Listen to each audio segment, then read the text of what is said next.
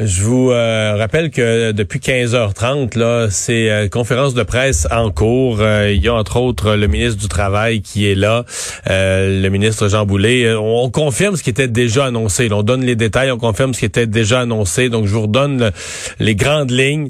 Les dentistes, les soins thérapeutiques. Donc, c'est la physio, c'est les ostéopathes, c'est les chiro et les autres, ce genre de, de services de santé privés.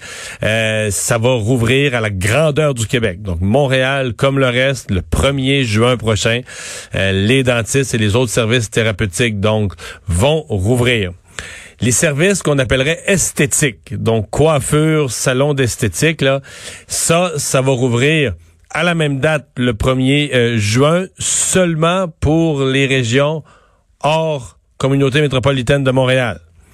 Donc, à l'extérieur de la région de, Montréal, ça rouvre le 1er juin. Et pour Montréal, on n'a pas donné de date. Il y en avait une qui avait circulé dans les rumeurs des dernières heures, qui était la date du 8 juin, donc une semaine plus tard. Mais aujourd'hui, le gouvernement ne l'a pas confirmé. Donc, on se garde c'est comme si pour Montréal, on se garde euh, une euh, on se garde une marge de manœuvre, on se garde une possibilité euh, de reporter à plus tard. Je pense qu'à Montréal, on se dit c'est déjà pas mal. On ouvre les commerces le 25 juin. On va ouvrir les cabinets de services personnels, les services de santé le le 1er juin. Donc 25 mai, 1er juin, on a déjà deux dates on a des ouvertures. Et donc on attendra probablement de voir ce que tout ça donne du point de vue du nombre de cas euh, avant d'élargir davantage.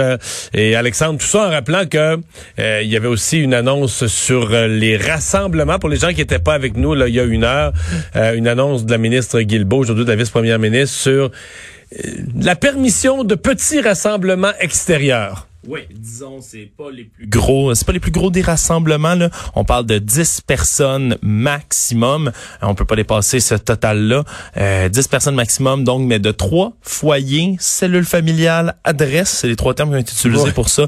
Différentes maximum aussi. Donc, euh, on peut être... On peut, pas, on peut pas être cinq couples d'amis, là. Ça, ça ferait cinq adresses différentes. C'est ça. Ça, ça ferait cinq adresses différentes. Mais s'il y a deux couples qui résident à la même adresse, par contre, ça peut être déjà mieux. Il euh, faut que ce soit à l'extérieur, évidemment. Là, c'est pas de rassemblement. Les soupers, c'est pas à l'intérieur. Si vous voulez faire un souper, ça va être un barbecue dans la cour. C'est ce qui change surtout puisqu'il y avait déjà beaucoup de gens qui pratiquaient cette euh, distanciation euh, sociale, festive, à distance dans les parcs, entre autres. Mais en fait, semaine, il y en a qui l'ont fait dans les cours aussi, je pense. Parce que ben, c'est ce que Horacio Arruda disait. Lui, il préfère relâcher un peu de vapeur, lâcher un peu les gaz en se disant...